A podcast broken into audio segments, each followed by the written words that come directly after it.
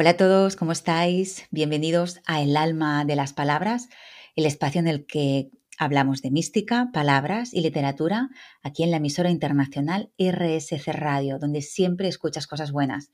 Os habla Esther Cañadascano, periodista, divulgadora y escritora, y lo hago, como sabéis, desde Barcelona, España. Este programa que está a punto de comenzar, también sabéis que lo podéis escuchar en vivo los jueves a partir de las 5 de la tarde hora argentina, a las 10 de la noche en España. Y también lo podréis hacer en breves horas en formato podcast en el perfil de Spotify de RSC Radio. En este perfil también encontraréis, aparte de este programa, como decía, todos los anteriores por si os habéis perdido alguno o si os apetece volver a escuchar alguno de los programas anteriores. También aprovecho para invitaros a visitar mi perfil de Instagram, Esther Canadascano, donde cada semana comparto diferentes reflexiones sobre mística.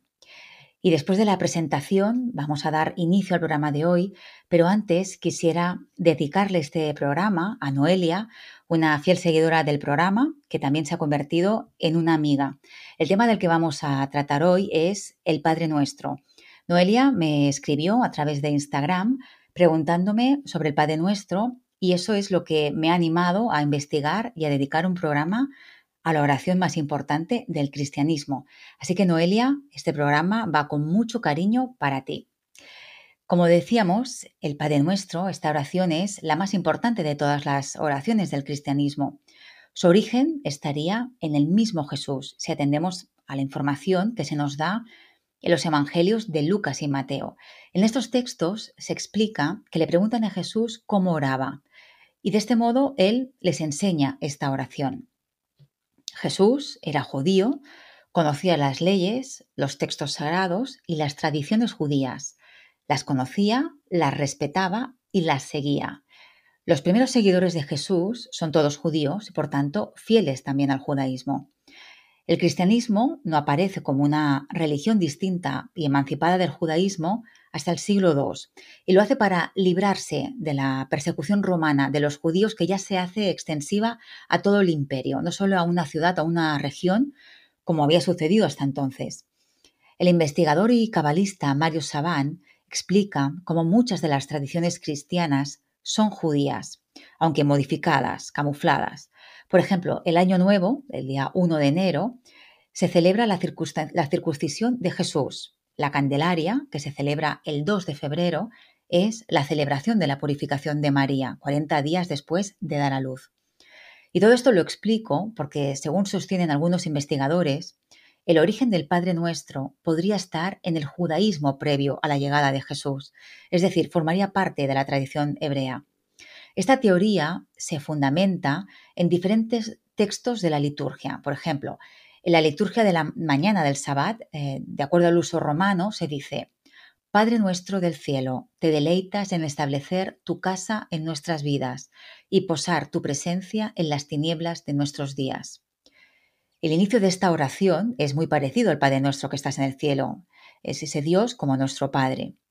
En un Kadish, que es una plegaria a Dios, generalmente en arameo, se dice lo siguiente: Permite que tu grandioso nombre sea magnificado y santificado. También es muy parecida a la fórmula santificado sea tu nombre que se utiliza en el Padre Nuestro. Otro Kadish dice: Permite que tu reino llene las vidas y los días, y la vida de toda la casa de Israel muy pronto en un futuro cercano. Y esta frase sería el equivalente a Venga a nosotros tu reino, aunque Jesús, como veremos, también hablaba del reino, no solo en la oración, sino en alguna de sus prédicas. El rabí Eleazar ben Yair, el magno, en el siglo I, dijo también, Cualquiera que tiene un pan en la canasta y dice, ¿qué comeré mañana? es una persona de poca fe. El texto del Padre Nuestro dice, Danos hoy nuestro pan de cada día. Por lo tanto, también habría una cierta concordancia. Y luego, en la Amidá o Shmodá, que es una oración judía usada a modo de bendición, se dice, Perdónanos, oh Padre nuestro, porque hemos pecado.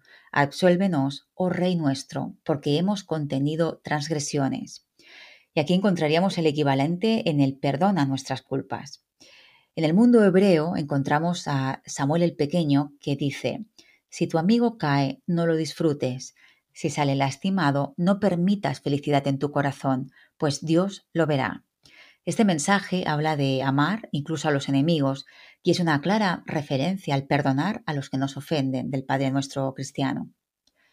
La oración de Marvan Ravna, datada en el siglo V y usada en la liturgia judía vespertina, dice, Sé un escudo para nosotros, aparta de nosotros a nuestros enemigos, la pestilencia y todo mal. Del mismo modo, al igual que Jesús le pide al Padre que nos libre de todo mal. El italiano Marco Adinolfi consideraba que el Padre Nuestro pudo haber sido una oración propia del judaísmo, y lo deduce porque a lo largo de esta oración se sintetiza toda la espiritualidad judía monoteísta y con la figura de un Dios que es Padre Creador, y además, según esta idea, Jesús, en el Padre Nuestro, dejó el mensaje más judío de toda la Biblia. Como he comentado antes, los primeros cristianos son una facción dentro del judaísmo, se consideraban a sí mismos parte del pueblo judío. Sin embargo, a partir del primer concilio de Jerusalén en el año 50 después de Cristo, tal como cuenta Lucas en el capítulo 15 del libro de los Hechos de los Apóstoles, los gentiles, es decir, los no judíos que se convertían al cristianismo, ya no estaban obligados a cumplir con la Torá dada a los que forman parte del pueblo de Israel, ni a circuncidarse o a guardar el sabbat.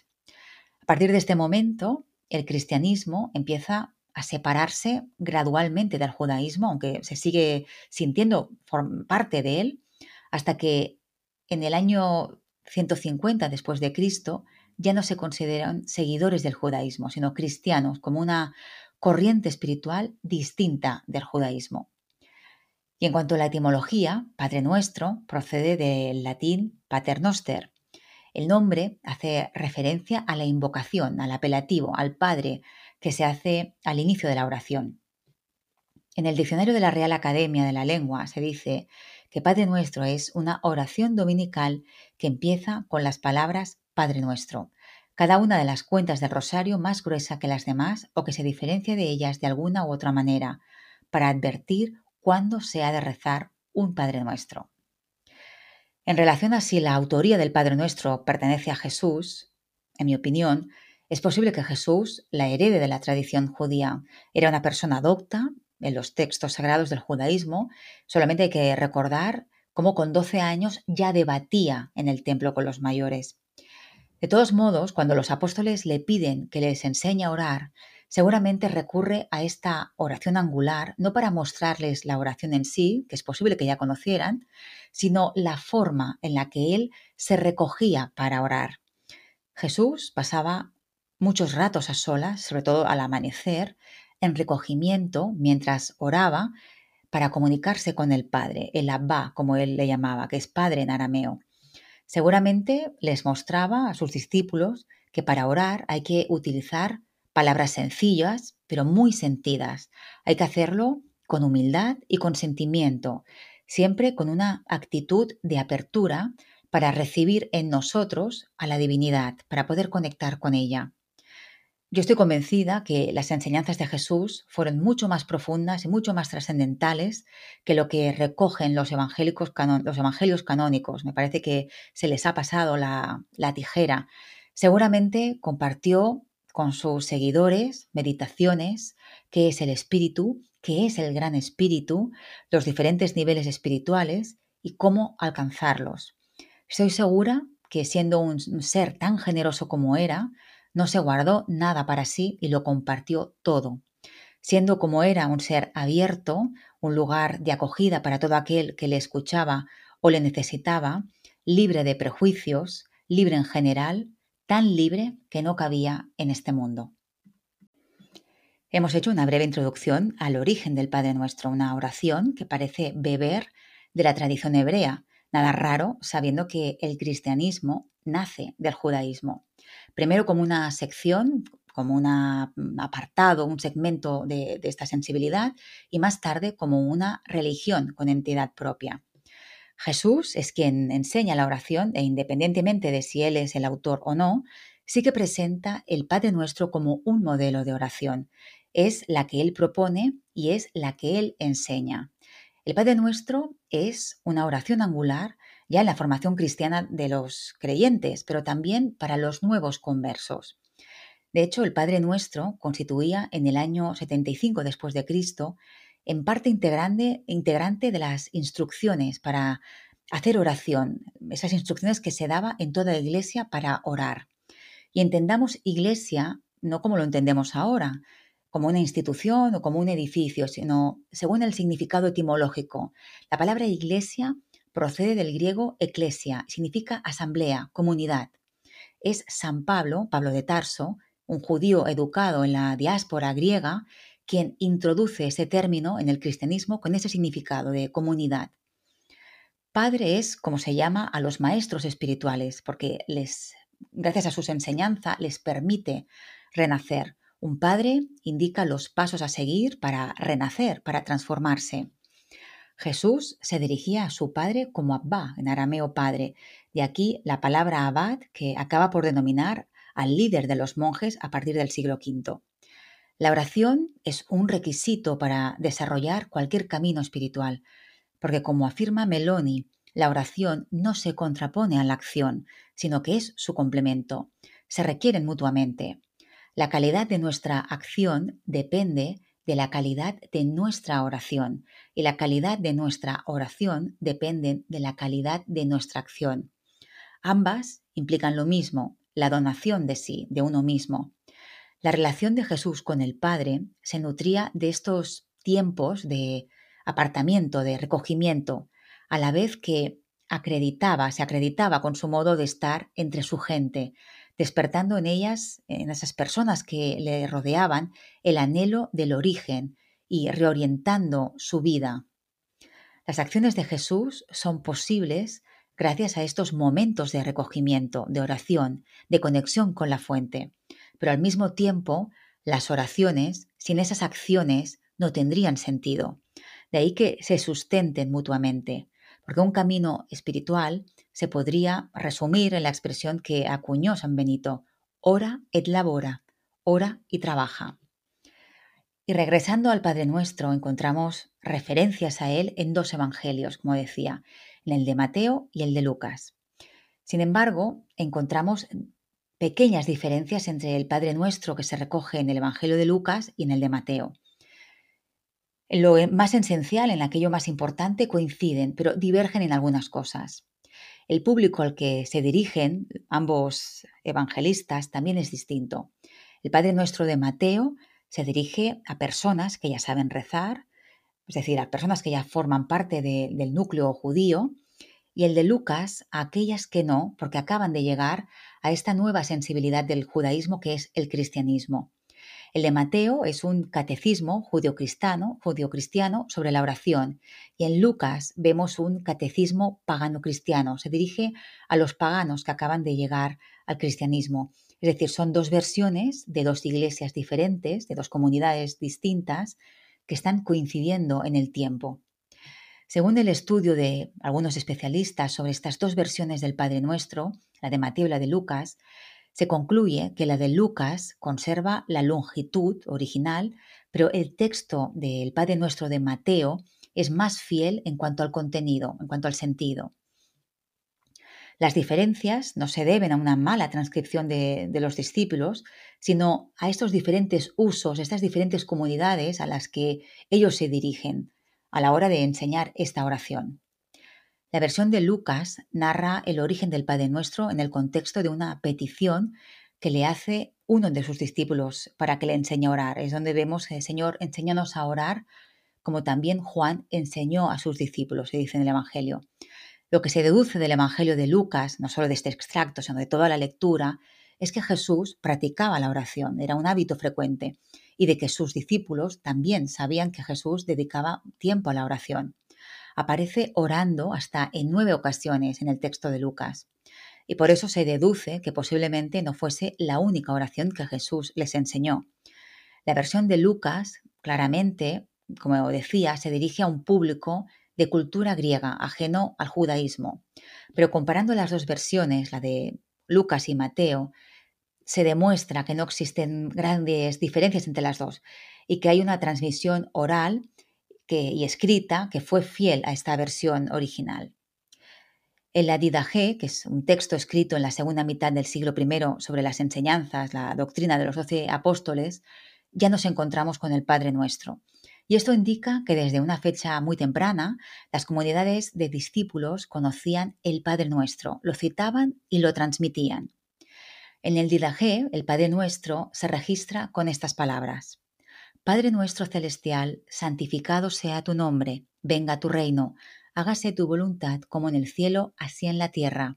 El pan de nuestra subsistencia, dánoslo hoy y perdónanos nuestra deuda, así como también nosotros perdonamos a nuestros deudores. Y no nos lleves a la tentación, mas líbranos del mal, porque tuyo es el poder y la gloria por los siglos. En el Didaje, además, eh, se recomienda rezar el Padre Nuestro tres veces al día. De esto se deduce que las primeras comunidades de, discípulos, de seguidores, la, oración del Señor, además de conocida, fue parte de la liturgia o del, del culto común. El Padre Nuestro se transmite al principio oralmente en arameo, que es la lengua hablada por Jesús, y la lengua corriente, que se diferenciaba de la lengua sagrada del culto de los hebreos. Y entre los siglos IV y VI es cuando ya se fija por escrito, cuando se pasa a, escribir.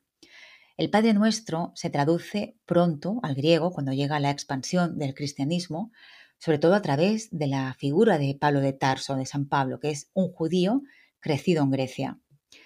Y luego, en cuanto a la, en cuanto a la estructura, observamos que el Padre Nuestro consta de dos partes diferenciadas. En la primera, por el uso del tú y de tuyo, y en la segunda por el uso de nosotros, de nuestro. La primera parte se refiere a un acontecimiento divino que nos afecta y en el que participamos, aunque como afirma Darío López, no radica en el ámbito humano directamente. En cambio, la segunda parte ya se refiere a un acontecimiento divino que tiene por objeto directo al ser humano y ambas partes se unen, muestran una coherencia por estas acciones de salvación que se piden a Dios. Boff afirma que el orden de las peticiones no es arbitrario ni casual. Primero se empieza por Dios y se acaba por el hombre, porque a partir de Dios, de su óptica, de su visión, es como nos preocupamos de nuestras necesidades. Y en medio de nuestras miserias es de donde debemos preocuparnos de Dios. La pasión por el cielo se articula por la pasión por la tierra.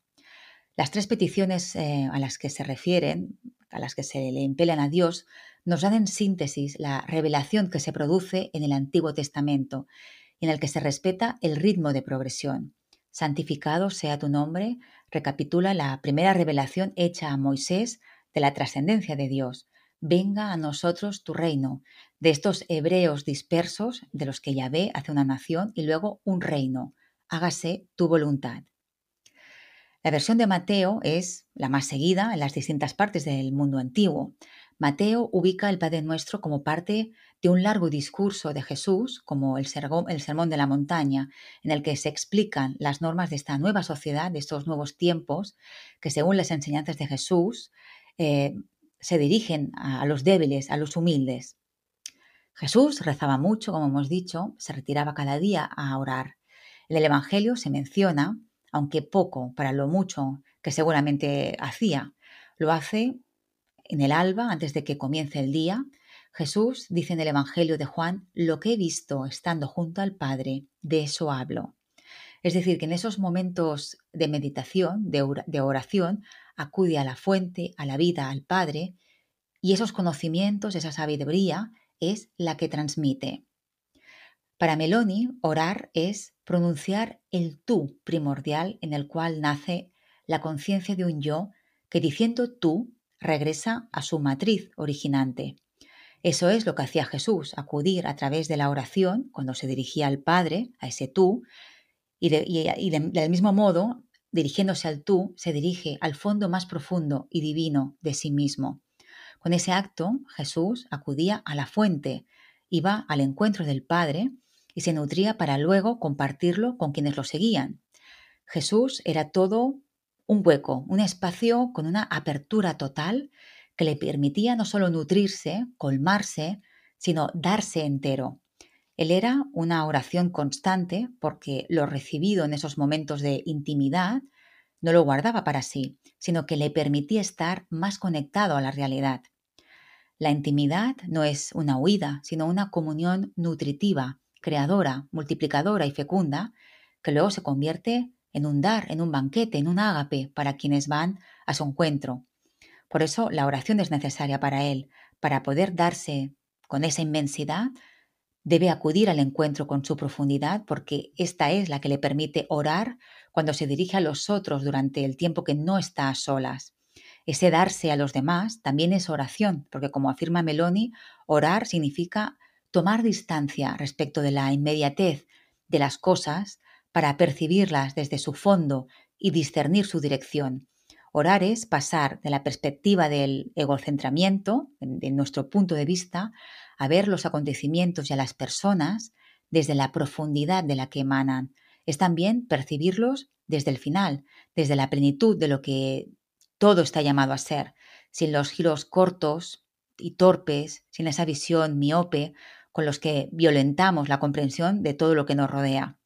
Orar supone ese lento girar de la mirada, de la escucha, de la sensibilidad, de la mente y del corazón traspuestos para vivir las diversas situaciones desde el origen que las posibilita e impulsa. Desde ese punto de vista abierto es desde donde oraba Jesús. También esa vinculación de la oración con la acción sería impensable que actuase como actuaba sin haberse conectado con esa oración. Orar es abrirse para ver y escuchar al mismo tiempo. Son dos modos de recibir, de dejarse impregnar, para poder configurarse desde esa raíz esencial, de modo que el actuar proceda de él. Yo le conozco y guardo su palabra, dice Jesús en el Evangelio de Juan. Por eso Jesús se levantaba muy de madrugada, bañado por la luz dorada que emana al inicio de la mañana, para nutrirse de la fuente que manaba lo hondo de su persona, lo que le permitía percibir durante la jornada manantiales de la misma fuente a raudales. Damos paso al siguiente bloque en el que nos vamos a dirigir ahora al análisis del Padre Nuestro, al mensaje que hay en cada uno de sus versos. La oración comienza con un Padre Nuestro. Aquí le invocamos, le llamamos, nos dirigimos a Él.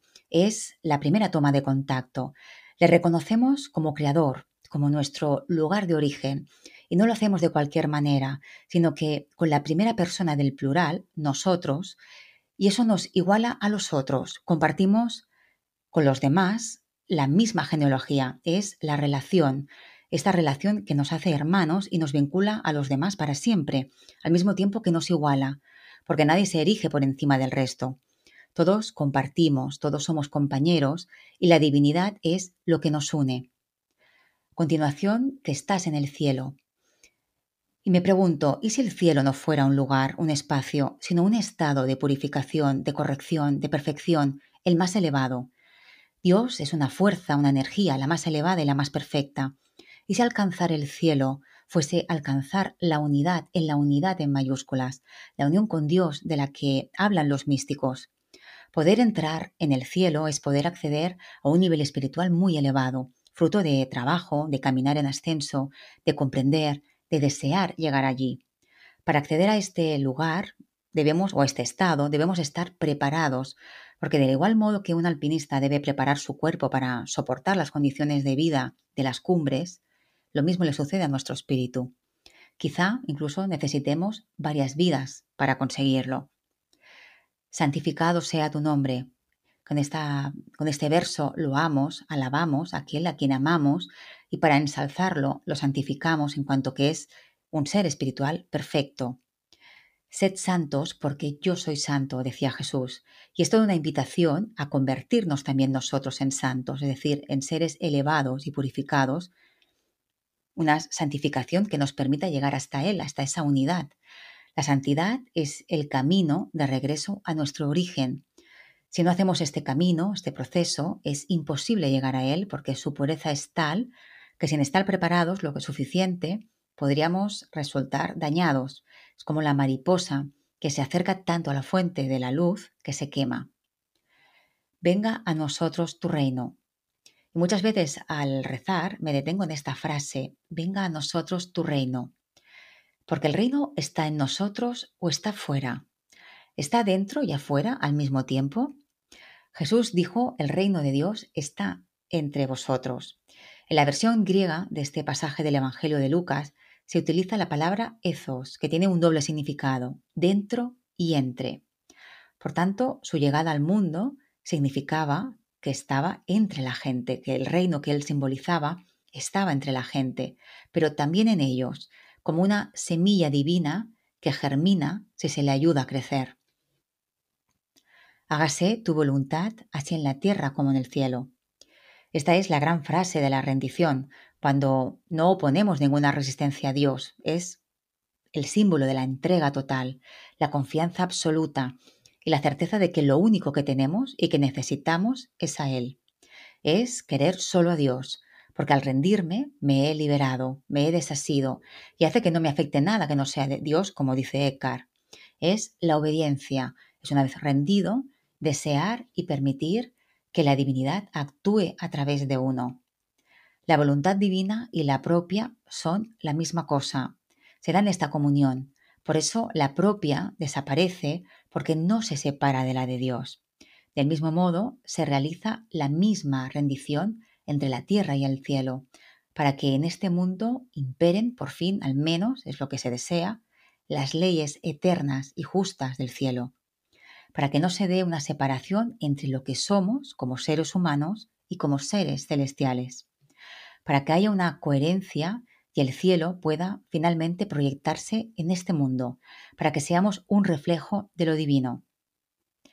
Eckhart, en un sermón, afirma que cuando decimos venga a nosotros tu reino, hágase tu voluntad, le rogamos siempre a Dios que nos despoje de nosotros mismos, es decir, que nos vacíe de nosotros mismos, de esas falsas creencias de lo que creemos que somos y necesitamos.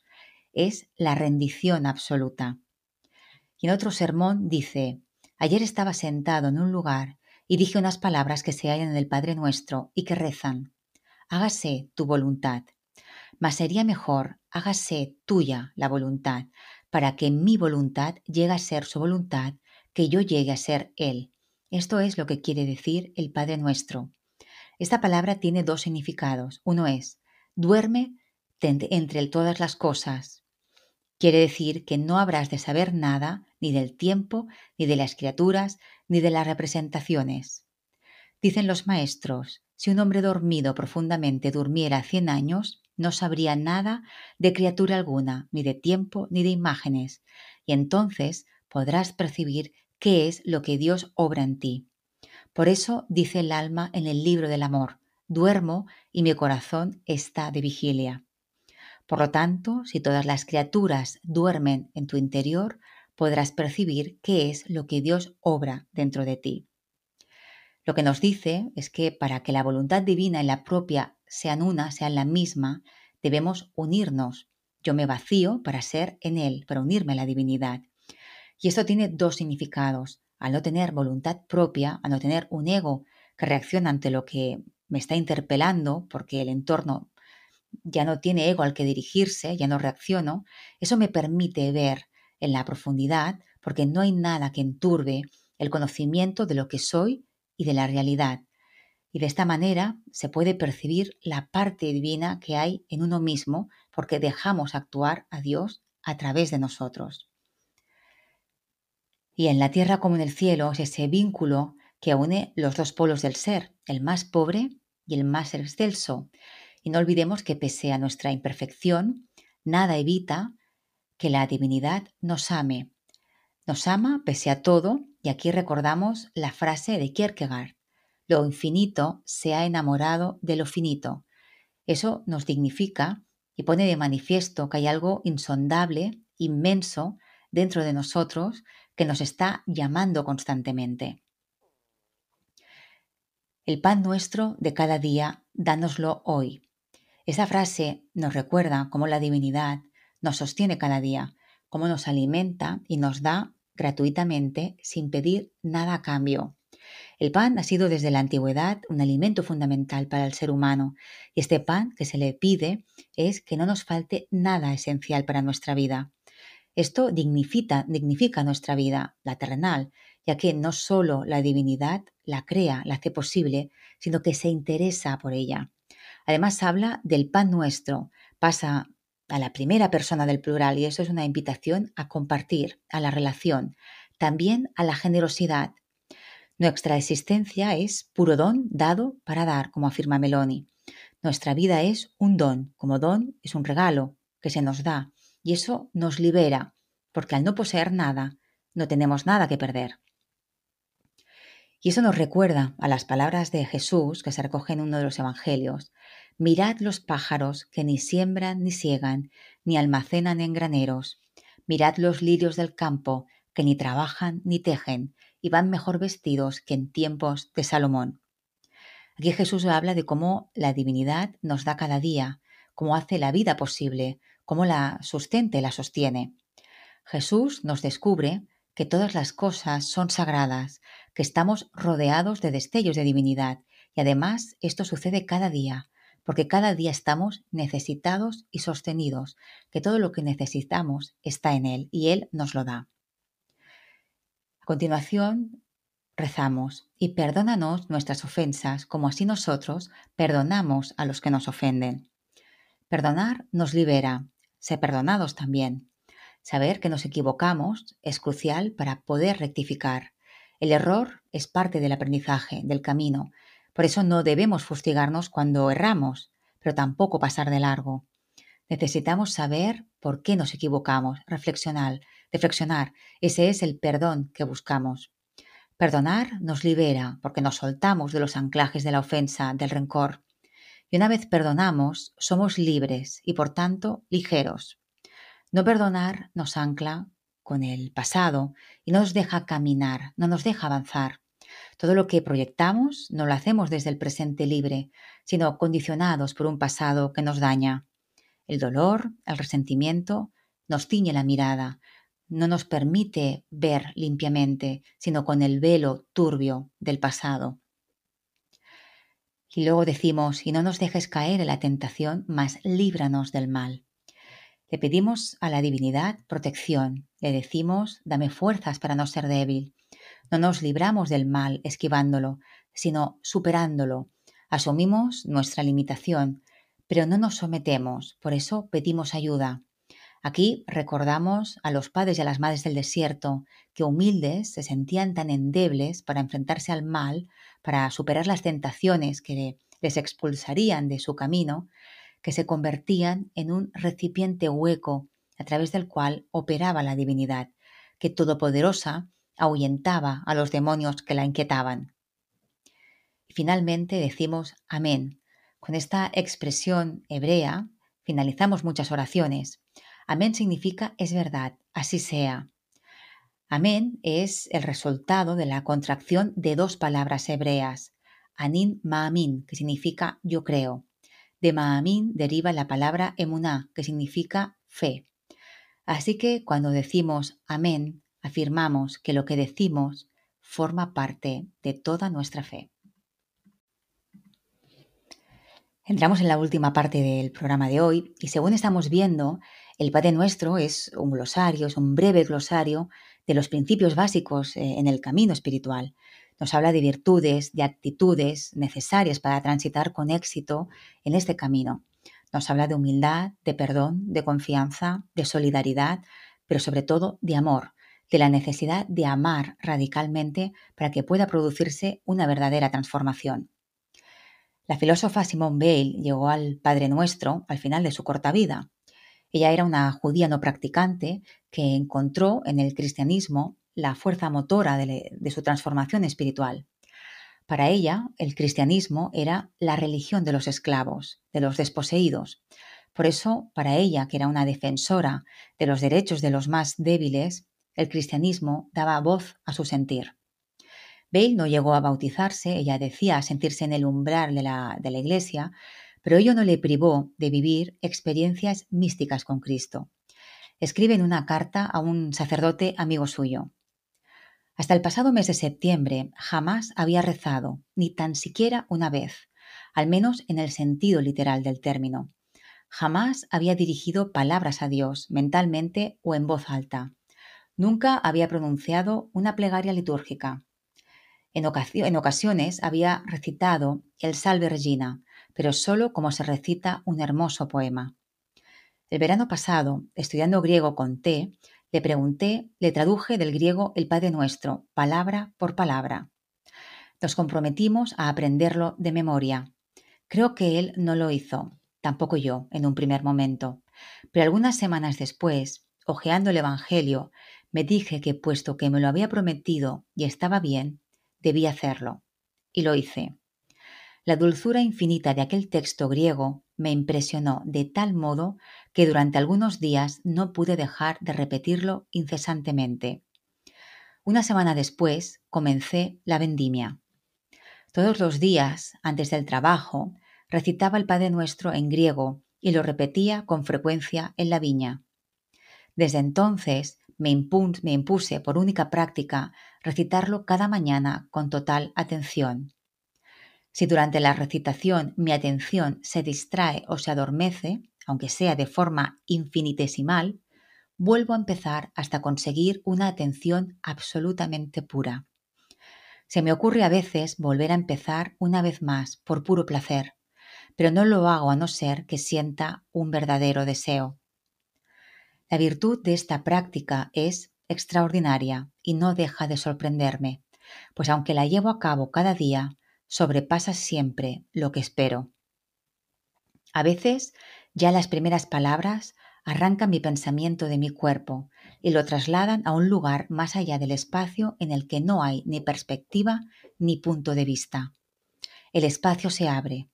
La infinitud del espacio ordinario de la percepción es reemplazada por una infinitud a la segunda o a la tercera potencia.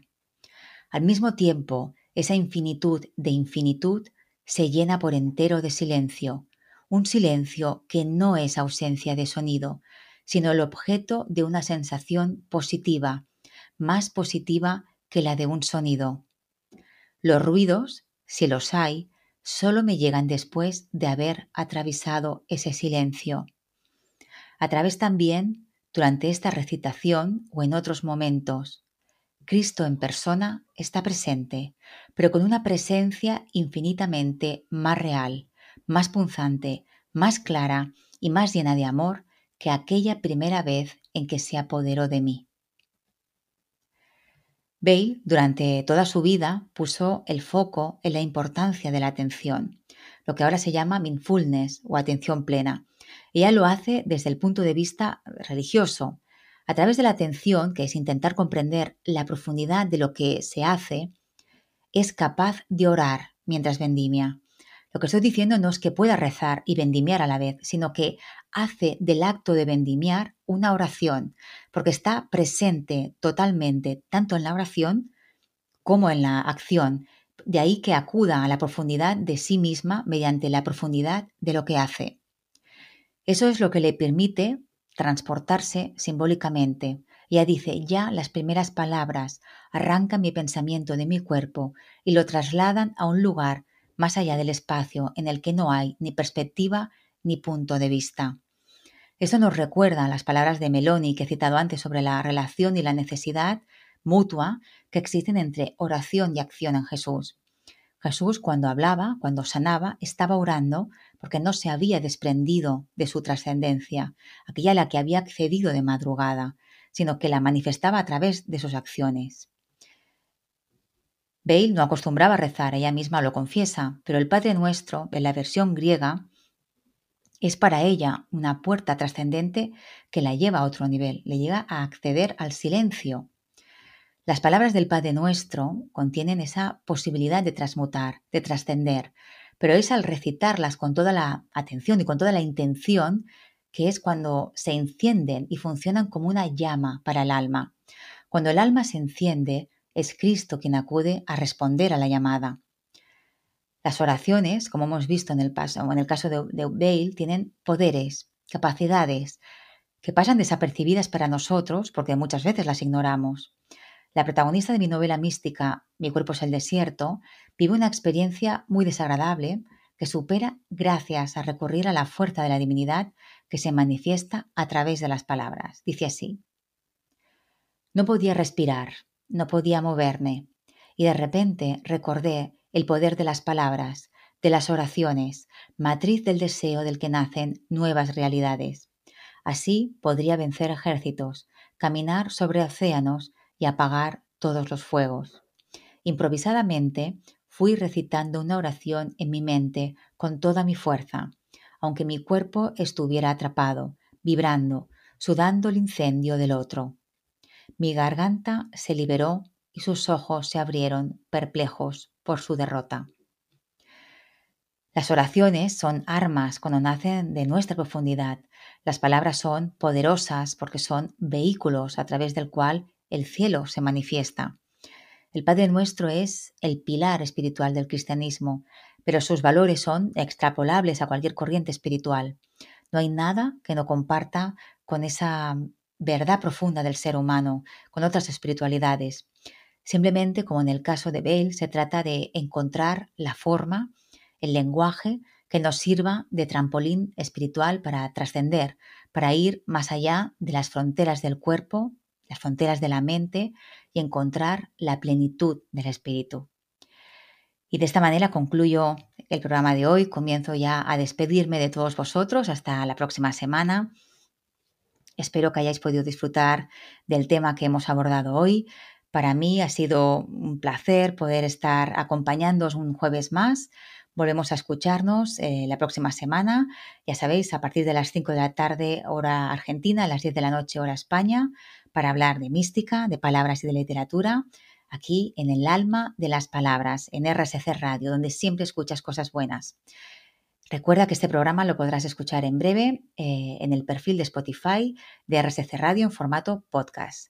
Muchísimas gracias por vuestra fidelidad, por escucharme, por estar ahí. Os mando desde Barcelona la mejor energía y un abrazo muy, muy fuerte. Hasta pronto.